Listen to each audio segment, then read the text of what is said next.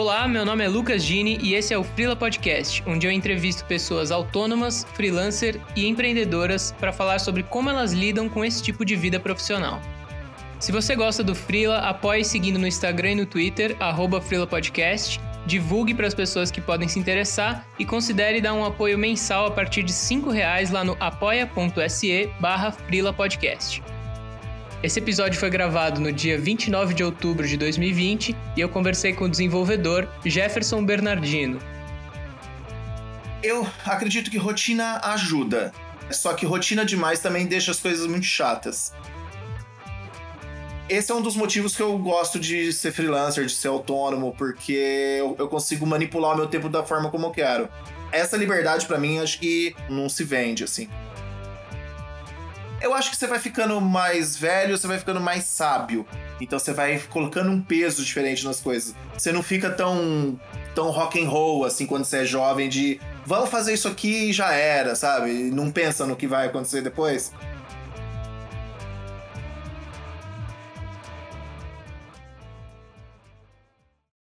E aí, Jefferson? Fala, Lucas. Tudo bem, cara? Tudo beleza, tudo tranquilo. Maravilha, muito obrigado por ter aceitado esse convite, cara. Você está estreando essa área aí que tem tanto freela e eu nunca conversei com ninguém. que legal. Pô, é uma, é uma honra estrear aí. Valeu demais, cara. Eu queria então já começar te perguntando como que você se tornou freela. Cara, eu já trabalhei em várias, em várias empresas grandes, assim, tipo IBM, CIT, Software House, essas aceleradoras de startups e tal. E eu tinha. Eu sempre achei o ambiente muito tóxico, manja. Eu tinha essa sensação de. Eu não me sentia bem nesses lugares, assim. E eles vendem muito essa ideia de. essa imagem de empresa disruptiva, ambiente descontraído tal. E se engana muito, mas dentro dessas empresas eu tinha a sensação de um que queria comer o outro, assim. Era uma, era uma dinâmica de trabalho muito tóxica. E eu sempre me estressava muito.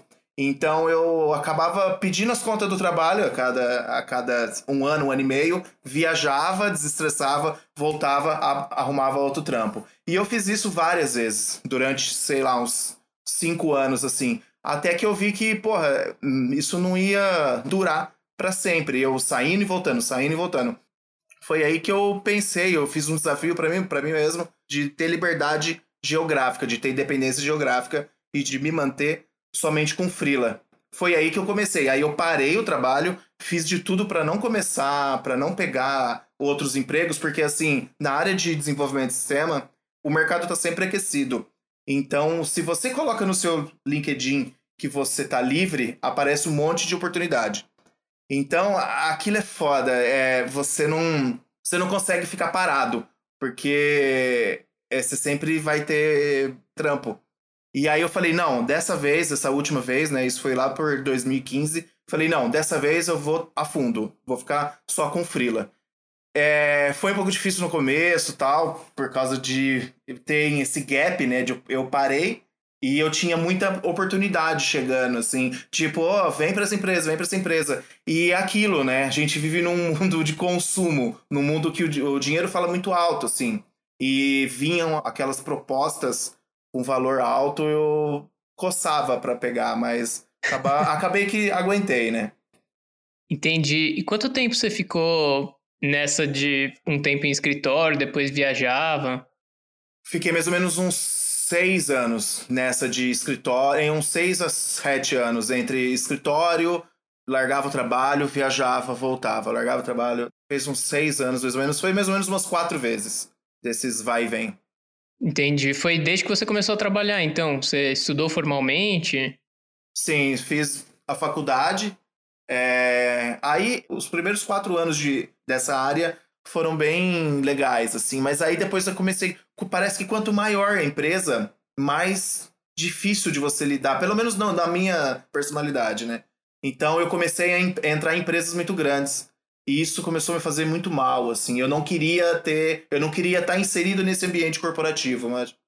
Sim, sim, entendi. Assim, claramente a experiência que não foi muito legal foi um impulso para você virar freela. E você sente que você também, por um outro lado, puxou coisas importantes para você trabalhar sozinho depois? Você aprendeu o suficiente ou você acha que daria para, de repente, já ter da faculdade começado a pegar freela e nunca ter tido um trabalho fixo? Não, eu acho que essas empresas, mesmo as grandes, é, ensinaram alguma coisa. Bem curioso você pensar que as que me ensinaram mais foram as empresas menores. Porque, por exemplo, eu já trabalhei bastante em agência, agência digital. E no começo, as agências digitais elas eram só uma parte de uma agência de publicidade. E ali você não tinha um time, você tinha um. Eu vou falar um nome agora que se alguém que for de tecnologia ouvir, vai falar assim, cara, esse cara é velho. Existia um cara que chamava Webmaster, que é o cara que cuidava do e-mail, da impressora, do site, tudo. E aí eu trampei nessas, nessas empresas que tinha. Eu fui webmaster. E aí eu aprendi a me virar. Então eu tinha que me virar. Eu não tinha um time com 5, 10 pessoas. De tipo, estourou um problema aqui, chama o fulano de outra área ali. E isso acabou ensinando bastante. Eu acho que se eu tivesse acabado a faculdade e entrado já de frila, eu não ia ter esse essa maturação que eu tive nessas, nessas empresas menores. Entendi, cara. É, eu sinto um pouco isso também. Acho que na área de design parece ser mais fácil aprender quando você está em equipes menores também, exatamente pelo que você falou, de você tem que se virar, não tem muito para quem terceirizar, é, é, o faz tudo ali de qualquer escritório pequeno, de qualquer área, né? Sim, sim. Isso acho que deixa acaba deixando a gente mais forte, assim, com mais calos, né? Então a gente apanha bastante para depois lá na frente você colher. É um pouco filosófico, mas, mas é, é, é o que eu sinto, assim. Faz sentido. E você chegou a pensar em você mesmo abrir um pequeno escritório? Você tem contato com outras pessoas para dividir trabalho quando o volume é muito grande? Chega a acontecer? É, eu acabo, assim, eu nunca. Eu nunca tive essa vontade de abrir um próprio negócio, tipo uma software house, porque eu via o que os donos dessas software houses, dessas aceleradoras, passavam, porque eles eram linha de frente entre o cliente e os desenvolvedores. E eu sentia que era um estresse muito grande, assim. Era uma coisa que, tipo, o cliente tem uma necessidade, você não consegue entender, era muito caótico. Hoje, se eu tenho muito trampo, se eu tenho muita coisa, eu acabo alimentando o próprio mercado de freelancer. Eu acabo retroalimentando o mercado de freelancer eu não tenho pessoas fixas, e às vezes eu tenho um amigo ou outro que faz um freela aqui, outro freela ali, que também já são freelas full time, que eles trabalham como freela. Então acaba sendo isso. Entendi, legal, cara. E você comentou da importância do LinkedIn, né, que está sempre aquecido o mercado, e para conseguir clientes como freela, o LinkedIn também é uma ferramenta importante ou é mais para emprego fixo? É, é ótimo, é ótimo. E se você tiver o seu perfil em inglês é perfeito. Porque se você soubesse expressar lá, escrever o que você já fez e tiver em inglês é ótimo, porque tem muitas empresas, as empresas de fora, elas, contratam, elas gostam de contratar pessoas da, do México, da Argentina, próprio aqui do Brasil, que é uma mão de obra relativamente barata e uma mão de obra boa. É diferente de. Os indianos são muito mal vistos nesse mercado, os filipinos de Bangladesh, também são muito mal vistos. E a gente sai na frente com isso, porque a gente consegue ter um relacionamento interpessoal melhor do que esses. É, aí é uma questão mais cultural mesmo, de você contratar um indiano, é muito possível que você vai ter problema. Eu já tive problema. Depois, mais pra frente, eu te conto. Entendi. E esses trabalhos foram chegando primeiro mesmo pelo LinkedIn? Como é que você foi desenvolvendo esse momento em que você fez a virada? Você já tinha clientes? Você pegava freela antes também enquanto estava em escritório? Não dava tempo? Eu pegava, mas eu não me sentia bem porque, assim, você já trabalha oito horas no dia. Aí quando você chega em casa, a, a sua cabeça já, já foi. Você, uhum. não, você não consegue mais desenvolver ali, você não consegue mais raciocinar. Então eu pegava freelas pequenos. É, aí eu acabei saindo dos escritórios, saindo das empresas, e eu tinha uns freelas bem pequenininhos, tipo fazer um acerto no site aqui, uma coisinha ali. Então eu, eu não conseguia ter o mesmo valor que eu, eu ganhava quando eu estava numa outra na, na empresa. E esse gap foi, foi complicado, porque eu tive que me reestruturar e me recolocar no mercado.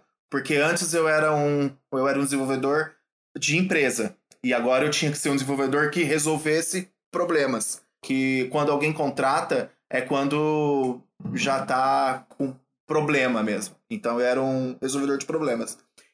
Eu fiquei mais ou menos uns seis meses me recolocando. É, eu usava muito um site que. É, vou falar da idade também de novo, chamava ProLancer, que depois ele foi comprado pelo freelancer.com. É, usava esse site que ele nem existe mais, usava aquele trampos.co também, que apareceu algumas coisas lá. Freelancer.com, Workana depois mais pro finalzinho, assim. É, as experiências normalmente é, foram horrorosas, assim, nesses sites, porque normalmente quando a pessoa chega, quando a pessoa chega para contratar um freelancer para resolver um problema, ela já bagunçou todo tudo que tinha para fazer, ela já fez. Ela tá meio que apelando agora. E aí chegava muito muito trabalho que era assim, resolver em uns prazos absurdos, tipo MacGyver, coisa assim de dois, três dias, e, esse, e os clientes normalmente eles vinham muito nervosos. É tipo, movidos a Rivotril e café, tá ligado? Era muito estressante, assim. Nossa, cara, as piores situações possíveis para receber um trabalho, né? Cliente é. tenso, o fluxo de trabalho todo cagado já por alguém que não sabe fazer direito. Sim. E hoje em dia você pega bastante cliente de fora também. Você comentou que tem essa coisa da América Latina ter uma boa imagem para fora, né? Uhum. É, hoje eu acabo. Esses, é, esses sites, esses freelancer, Workana, hoje eles. Eu, eu tenho uma visão um pouco distorcida deles, assim, porque é, tem, é uma concorrência muito grande. Você concorre, como eu falei, com indianos, com filipinos tal. Então acabo não pegando muito por esses sites mais hoje. Acabo assim, já faz bastante tempo já que eu nem uso. É, só que por, via esses sites eu consegui clientes que são de fora. Então eu realmente tenho trabalhos com clientes de fora, ganhando em euro, dólar, que hoje em dia vale mais que dinheiro, né? Ganhando essas moedas. E, e acabo tendo, sim. E, e, mas isso foi lá no passado, pegando esses clientes. Em 10 clientes, tinha oito que eram esses clientes estressados. Tinham dois ali que eram calmos, que sabiam organizar o projeto tal. Então acabei herdando esses clientes dessa época. Que eles estão até hoje comigo, desde 2016. É, eu, tô, eu, tô, eu tô trabalhando num projeto, que é o meu projeto principal, com esse mesmo cliente, que é veio lá do ProLancer, faz quatro anos já. Cara, demais. Então, na verdade, você consegue ter também uma relação mais longa, né? Meio que uma manutenção ali dos trabalhos. Não é uma coisa super pontual de resolve aqui e depois nem vê o cliente mais. Sim, sim. Você, eu acho que ali é uma porta de entrada para você captar clientes. Entendeu? Para você ter um, você tentar ter uma relação melhor com eles, para você atender melhor e você conquistar. Porque assim, como, assim como eu contrato freelancer e eu quero que o freelancer seja ponta firme, seja alguém que está ali sempre na linha de frente, sempre a, atendendo, eu imagino que se eu atender desse jeito, o cliente do outro lado vai se sentir confortável em me contratar outras vezes, né? Então é uma é uma é uma é uma situação de troca mesmo, assim. E como é que funciona o seu fluxo de trabalho, assim? Até porque às vezes você tem que lidar com o fuso horário, não só de cliente, mas seu também, né? Quando você não está no Brasil, quando a gente não está em pandemia. Sim, sim. Mas como que funciona a sua rotina, ou se você mantém uma rotina, né? Sim, é, eu acredito que rotina ajuda. Só que rotina demais também deixa as coisas muito chatas. Eu acredito que freelancer tem que ter uma, uma rotina, mas ela não tem que ser aquela rotina chata de segunda a sexta, das nove às dezoito. E isso acaba corroendo a gente por dentro. Os dias ficam começam a ficar iguais, os dias ficam pequenos. A gente meio que entra numa rotina, num, a gente vira uma máquina, né? Vira uma engrenagem. Então eu tento manter uma rotina, mas eu tento não manter tanto a rotina. rotina é, não ter rotina não me assusta. Porque tem gente que tem muito, problema muito sério de trabalhar em outros lugares ou em casa que de ter rotina, tipo, tem que colocar uma roupa, tem que fazer as coisas no horário certinho. Eu já não me assusto com isso. Tipo, se eu poder, se eu trabalhar de madrugada, ou à tarde, ou de um café, ou de um outro lugar, onde o lugar não é muito confortável, ok. Quando eu tenho rotina, nessas, né, nessas vezes que eu tenho rotina, eu gosto de fazer as coisas cedo. Então eu gosto de acabar bem cedo, eu gosto de começar cedo, para acabar cedo, para eu acabar aproveitando o lugar onde eu tô, para eu conhecer o lugar, para eu curtir mesmo o lugar. Porque esse é um ponto muito bom, porque quando você tá na cidade, você cria uma certa fomo positiva. Porque você fala assim, beleza, eu preciso acabar, eu vou me focar aqui. Ao invés de eu focar oito horas inteiras, eu vou me focar quatro, mas assim, focado mesmo. Se o prédio cair, eu não vou nem ouvir, porque eu tô focado com fone de ouvido trabalhando. Então, acaba sendo mais produtivo. Normalmente eu acordo umas sete horas da manhã, entre seis e meia, sete horas. Eu faço algum tipo de exercício durante os 40 minutos, eu corro, ou faço exercício dentro de casa mesmo. Tomo um café e começo começo a trabalhar entre 8 e meia, 9 horas. Quando o fuso é muito diferente, aí é foda. Porque aí, por exemplo, eu morei um ano na Ásia, um ano na, entre a, a Tailândia e o Vietnã. Eu começava o meu dia lá a uma da tarde, porque o, os meus principais clientes estão no Brasil e em Londres. Então, a hora que era 13 horas lá, é uma diferença de 10. Então, eu, é, eu tinha um, esse gap gigantesco. Então, tinha dias que eu trabalhava à noite lá, de madrugada. Eu tinha que começar meu dia mais tarde para para me adequar, para chegar mais perto, né, dos outros fusos, porque quando você tá indo dormir, as pessoas estão acordando. Né? Isso dificulta também exatamente porque você falou de tentar conhecer, né, aproveitar o lugar que você tá. Sim, esse é um dos fatos. Esse um, esse um ano na Ásia foi complicado por causa disso, assim, porque você tava num lugar totalmente diferente, você tinha essa vontade de conhecer, de explorar, só que você podia explorar pouco tempo, né? Porque o horário útil ali era mais na parte da manhã. Mas aí eu também tenho umas, umas formas de, ba de balancear isso de é, como o meu, o meu trabalho eu não preciso ter contato direto com o cliente sempre. Então eu posso, eu preciso fazer determinada coisa, eu preciso fazer funcionar um aplicativo, uma parte lá de enviar mensagens, que seja enviar e-mail. É, eu faço dois, três dias de uma vez, seguido, e aí eu tiro uns dois dias de folga. Eu acabo tirando dois dias free. Então é muito flexível isso, né? Esse é um dos motivos que eu gosto de ser freelancer, de ser autônomo, porque eu, consigo manipular o meu tempo da forma como eu quero. Essa liberdade, para mim, acho que não se vende, assim. É, nem que seja para você fazer outra coisa, não precisa ser vi vi viajar. Você pode usar esse tempo para aprender outra coisa, para aprender uma língua, que seja. Entendi. É, na verdade, você tinha comentado já da liberdade geográfica e tem também essa liberdade de tempo que numa empresa grande nunca ia rolar, né? É, jamais. Nossa, não ia mesmo. E aí, por outro lado, você comentou também que surgem propostas, ou surgiam, né, em outros tempos que você estava mais ligado nisso, propostas com uma grana boa para emprego fixo. E como que foi para você lidando e se estabelecer com o fluxo de dinheiro como freela? É, então, essas propostas, elas até hoje existem, assim, é, o... por isso que eu falo que o LinkedIn é uma ferramenta ótima para você conseguir trabalhos fixos, freela, ou que seja, se você conseguir se vender, porque ali nada mais é do que uma prateleira, assim, aonde você tem que vender o que você é. Tá todo mundo ali procurando, tem essas empresas de recursos humanos, até de fora mesmo, que elas estão ali procurando pessoas que resolvam problemas. Elas até hoje elas elas dão uma coçada assim, porque hoje ultimamente começou a aparecer propostas de mudança, tipo com visto, tal, para você mudar para outros lugares e dá vontade. Só que é o questão de você colocar na balança a sua liberdade, a sua independência, independência geográfica e o dinheiro, porque o dinheiro realmente quando você recebe essas propostas, dá vontade de, de falar, tá, eu vou voltar para a empresa. Mas aí por um, por um, só por uns minutos. Questão de finanças, essas propostas é, dão vontade, mas eu acabei. Eu, eu, eu tenho noção que assim, eu não vou ter a possibilidade de aposentar e eu não vou ser produtivo a vida inteira.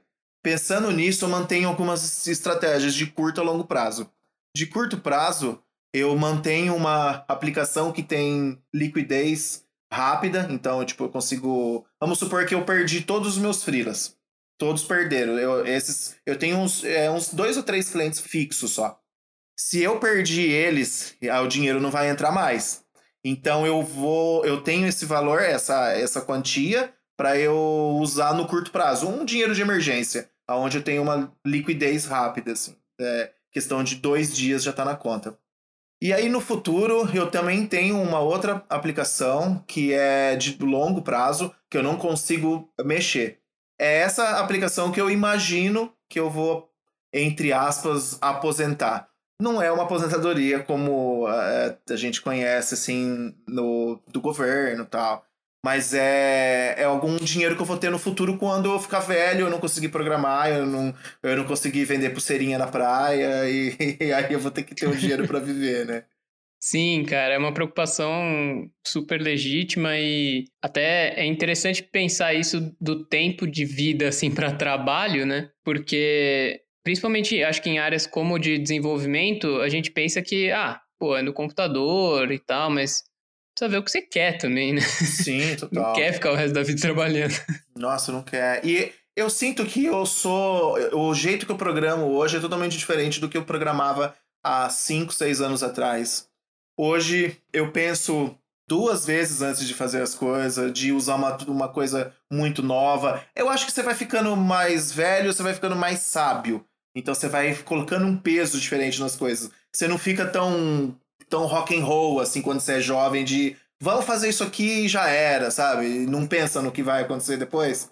Então, eu imagino que daqui a mais cinco anos já vou ser uma outra pessoa, e daqui a dez anos talvez, sei lá, nem esteja programando. é, é, engraçado você entrou nesse tema porque eu ia perguntar agora mesmo se você tem algum plano para carreira e acho que envolve também a vida pessoal, até em especial com relação ao nomadismo, de curto ou de longo prazo. É, nossa, é, sem querer eu já respondi. Né? Plano para pra carreira é isso. Eu quero viver das coisas que a natureza me dá, vender minha arte na praia, sei lá, fazer uns códigos, uns trechos de código com mensagens de reflexão e com uma estética renascentista, sabe? Assim, não quero mais programar. Cara, eu não me vejo velho e programador. Eu acho que o programador ele tem uma vida útil igual de pneu de um carro. Ele é muito importante, mas ele vai ficando velho, ele vai ficar careca, ele pode, você pode bater por causa do pneu. Então, eu acho que você vai, você vai ficar velho, você não vai programar, o seu raciocínio vai ficar mais lento, você não vai, você não vai estar tá no mesmo, é igual jogador, jogador de futebol, você não vai estar tá no mesmo pique do que os mais jovens. Então, eu não me vejo daqui a 5, 10 anos eu não quero mais fazer isso. Um dos problemas de ser freelancer e autônomo é em questão de carreira. Porque, por exemplo, os profissionais da minha área que, que têm experiência hoje que eu tenho e, e a idade que eu tenho, eles já estão em cargos, eles já ascenderam em cargos diferentes. Eles já são gerente de projeto, eles já são líder técnico. E essas são posições que você não tem liberdade porque você não vê um líder técnico. É muito difícil você ver o líder técnico com essa liberdade, com, morando em qualquer lugar, ou não precisando ir até um lugar. Então, já eu passei, então eu já não vou conseguir mais ascender a um cargo gerencial sendo freelancer. Eu acredito, né? É muito difícil. Existem exceções, mas não tem como usar ela como regra. Ultimamente eu tenho dado muita preferência a ter mais tempo do que dinheiro. É, eu não tenho medo de mudanças drásticas. Eu não tenho medo de, tipo, pô, já tenho quase 14 anos de experiência. Eu não tenho medo de, de falar, vou, vou tocar violão, sabe? Mesmo que eu não saiba tocar nenhum instrumento. eu não tenho medo de mudar de área, assim. Eu não tenho medo de aprender uma outra coisa. Então, eu, o meu plano, por enquanto, de 5 a 10 anos é esse continuar com essa vida. Depois dos 10 anos, eu não tenho plano. O plano é não ter plano. Entendi. E também de lugares que você quer morar ou visitar, não tem nada muito específico? Tem, eu, eu quero, quero morar um tempo na, na Índia, eu já tô com essa ideia já. Eu ia esse ano agora, ia ficar bastante tempo lá. ia ficar mais de ano, assim. Pandemia estourou, já era, né? Não, não, não teve o que fazer, voltar. Mas eu quero explorar. Esses 5, 10 anos é o tempo que eu quero explorar o mundo. Quero ver o mundo. Aí depois eu vou pensar numa, numa outra coisa, assim. Quero morar na Índia, quero morar. Quero explorar mais América do Sul, quero morar um tempo no, no México. Eu acabo. O jeito que eu viajo e trabalho são para países de baixo custo, né? Eu não vou morar em Paris, eu não vou morar no Canadá porque são países caros que aí eu não consigo usar a moeda ao meu favor. Então, acaba sendo isso. O meu tempo de vida útil profissional está totalmente relacionado ao, à minha vontade de explorar o mundo hoje.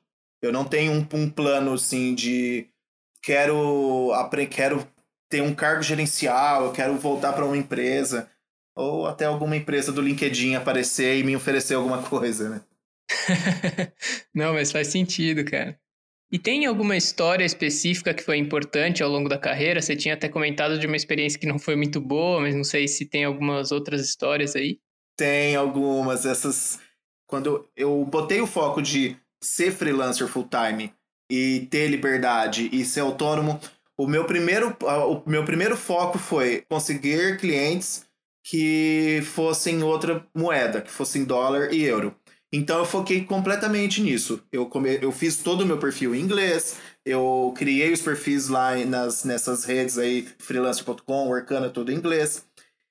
E aí, os meus primeiros freelas foram com um iraniano. Ele era do Irã, mas ele morava em Madrid. O cara era totalmente despirocado. Assim, o cara era virado no giraia, total. ele falava demais ele ficava me ligando e ficava falando assim: status, status, man, status, ei, ei, my friend, status. Cara, eu acho que eu perdi uns cabelos essa época, assim. É, a minha vida virou um inferno, manja. Tipo, o cara não tinha noção de civilidade, assim. Ele, ele me ligava de madrugada, porque para ele o fuso era diferente. Ele me ligava e ficava. Ele me chamava, fazia vídeo chamada. Ele era, assim, insuportável. Só que ele tava pagando em euro, em, em dólar. Então, o trampo não fluía, não fluía, porque às vezes ele me ligava para falar assim, viu? Você precisa mudar uma frase aqui. Aí eu pensava, caralho, por que você não manda uma mensagem? Mude Nossa, essa frase. Um e-mail, cara. Um e-mail, uma mensagem. Slack, não tinha Slack, né? É, tinha, acho que o Slack tava começando. Tinha muita coisa para ele fazer. Ele me ligava, ele me fazia vídeo chamada, tipo, eu tava lá descabelado, trabalhando, estilo programador old school é, e ele, ele me ligava, mano. E aí eu ficava, nossa, a... foi uma época assim que ficou muito. Eu, eu fiquei muito estressado.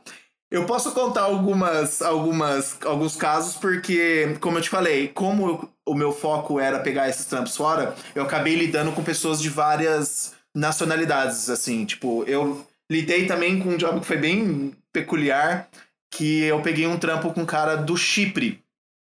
E ele tinha um. Na época era um site de um site pornô. E era tipo um Netflix pornô. Mas assim, o trampo era super organizado, o cara, o cara era de boa, tal. E ele conversava de boa, só que as conversas eram um, um pouco peculiar, né? É, era tipo, sabe a categoria pau grosso? Coloca ela debaixo, debaixo dos peitos grandes. Ou, tipo, Nossa. as imagens de xoxotinhas molhadas. Eu não posso falar essas coisas aqui, né? Pode, pode falar o que você quiser. As imagens de xoxotinha molhada não tá carregando. Aí eu falava, caralho. Nossa, Olha onde eu me enfiei. Mas foi engraçado, foi uma, uma experiência interessante, assim, até por causa do tipo de tecnologia que ele usava lá é uma coisa que eu uso hoje, que é pro processamento de vídeo. E aí eu aprendi processamento de vídeo num site pornô aprendi no melhor lugar, porque processamento de vídeo para sites pornô é os melhores, né? Então, isso agregou. É um pornô que agrega. De tudo que se imagina que dá para aprender num site pornô, essa não tava na, nas coisas que eu esperava. não, não tinha uma categoria. É, inclusive é bem melhor do que várias merdas que dá para aprender em site pornô. sim, sim, sim. Não, não existia em nenhum curso da Alura, em nenhum curso da, desses, dessas grandes aí de cursos online é processamento de vídeo pornô. Essa, essa história que eu comecei a falar sobre o indiano lá em cima É, ela não é tão engraçada, ela só deu merda mesmo, porque eu contratei, eu, eu tinha muito trampo, eu contratei um indiano. O indiano simplesmente sumiu. Ele não entregava, ele sumiu. Eu paguei metade do, do trampo para ele. Ele enrolado, muito enrolado, assim. Foi uma, uma situação de estresse também. Mas é uma coisa que depois eu conversei com outras pessoas e falei assim, cara, não contrata é, filipino, Bangladesh, tem um, tem um pessoal numa lista, assim, que não é muito aceitável. Isso tem a ver com a conversão de grana, você acha, cara? Eu acho que os caras trampam, eles pegam muito trabalho. Então eles, eles pegam demais, assim, eles não conseguem atender. Porque, assim, o dólar pra gente vale muito. Pro indiano vale muito mais. Então, eles, eles até, eles cobram muito baixo. Então, sei lá, a hora de um programador hoje é uns 20, 25 dólares. Os indianos cobram 8. Nossa. Então, você vai na hora que você olha ali de 25 para 8 dólares, você fala, é, talvez eu tente o indiano. Eu mesmo, sendo freelancer, sabendo que isso ia acontecer, eu caí nessa. Foi um estresse, perdi um pouco de dinheiro, aprendi. Mas é, deve estar muito relacionado culturalmente, assim. Eu acho que uh, a, essa relação que a gente tem com o trabalho, nós somos pessoas sérias. É, nós, argentinos também trabalham muito bem. Então a gente leva o trabalho de uma forma muito, muito, muito diferente. A gente entende o trabalho não só como dinheiro, mas como responsabilidade. Então eu acho que essa é a diferença desse. É uma, é uma construção, construção social mesmo, né? De civilização. Né? E aí eu ia te perguntar se você tem alguma indicação de conteúdo, alguma coisa que pode ter a ver ou não com o seu trabalho especificamente, mas um livro, filme, série, aplicativo, alguma coisa interessante para recomendar para quem está ouvindo. Sim, sim. Tenho. Eu vou sair um pouco desse clichê técnico para não vou indicar um livro aqui de de, sei lá, de Java, que eu não vou, não vou indicar um livro de redes, redes neurais, de inteligência artificial, porque não é tão legal. E até quem mexe com isso não é tão legal. É, eu li recentemente nessa pandemia aí, que a melhor coisa foi porque eu li bastante nessa pandemia. É um livro chamado Armas, Germes e Aço, do Jared Diamond. Ele fala sobre a diferença de, de desenvolvimento dos povos africanos, europeus, asiáticos, os nativos americanos, usando como base guerra, tecnologia e doenças. Por causa desse o nome, armas, germes e aço. É, eu sou programador, mas eu me interesso muito por, por coisas é, antropológicas, civilizações, sociedade, história. Então, esse livro é sensacional. Tem mais uma coisa também, que é esse é para quem gosta de viajar e gosta de comer comidas de procedência duvidosa, de comida de rua. é uma temporada do Chef's Table, que é comidas de rua, que eles comem essas comidas mais normais, não é comidas afrescadas, são comidas reais. Bem interessante. Legal, cara. Duas recomendações de universo bem diferentes. Interessante. Sim, são as coisas que eu mais gosto de fazer é, ler sobre história e comer comidas de procedência duvidosa que eu não sei o que eu estou comendo. Demais, Jefferson. Por último, então, eu queria te perguntar, cara, se você pudesse dar uma ou algumas dicas para você mesmo no passado sobre a vida de freela, de autônomo, quais seriam? Trabalhe menos, viva mais, não se estresse, que não queira aprender tudo. Larga o trampo e vai ver o mundo do jeito que ele é, o quanto antes. Porque eu queria ter pensado nisso antes. Eu acho que o tempo, hoje eu olho para trás, foi ok, mas eu acho que eu poderia ter aprendido um pouco mais lá. Eu me estressei muito com essas empresas, me estressei com essa coisa corporativa, eu quis aprender tudo, perdi alguns cabelos, ganhei algumas rugas, fiquei estressado, briguei. Eu acho que hoje é, olhando por outro lado, tipo, com essa sapiência que eu tenho hoje, eu deveria ter trabalhado um pouco menos, vivido um pouco mais, não me estressado tanto. Mas isso a gente constrói com o tempo. A gente precisa viver isso, a gente precisa criar esses escalas, a gente precisa apanhar pra gente estar tá forte hoje e tá enxergando nessa outra ótica, né? Quando eu era moleque lá, eu tava nem aí, queria programar, queria fazer de tudo, mas hoje é totalmente diferente.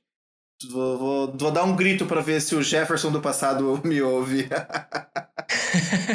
é, cara, é muito interessante isso que você falou de não querer aprender tudo também, porque não importa o quanto você foca e filtra o que você gosta, cara, sempre é muito grande para uma vida, né? É sempre amplo demais. Sim. Você nunca vai conseguir aprender tudo. Você vai ter esse fomo de, caralho, eu tô aprendendo isso, mas eu vi num site, eu vi num blog que tá saindo uma coisa que é 10 vezes melhor. Pisa no freio, sabe? Tipo, é, usa isso aqui. Você precisa fazer as coisas funcionarem. Você não precisa aprender tudo. Você, você, não, você não vai aprender tudo durante a vida inteira. Você não é uma máquina. Enquanto não sair a prótese lá do, do Elon Musk de você colocar coisas dentro do seu cérebro, você não vai aprender tudo. Então. Medo. Medo. eu não usaria. Não, jamais, cara. Eu acho que não. a gente tem que saber ver o valor em não aprender tudo também, sabe? Exato, é a gente bom. fica louco. O nosso cérebro mesmo, para aprender uma língua, uh, essas a gente vai aprender uma língua, aí a gente esquece, é o nosso próprio cérebro mantendo a nossa saúde mental, né? Porque se você vê uma frase, você aprende, você armazena aquilo, você fica louco. Então, ler uma frase não lembra dela, é o seu cérebro te deixando bem, porque senão vai ficar doido. Engraçado ouvir isso de um programador, muito bom.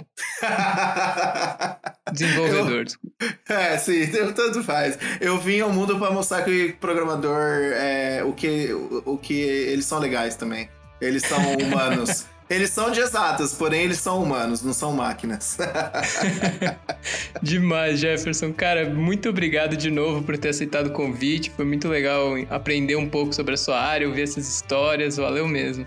Beleza, foi, um, foi muito legal, foi um prazer bater o papo aí. Show de bola. Adorei mesmo.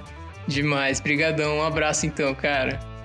Valeu, valeu, cara. Falou. Tchau, tchau. Tchau, tchau.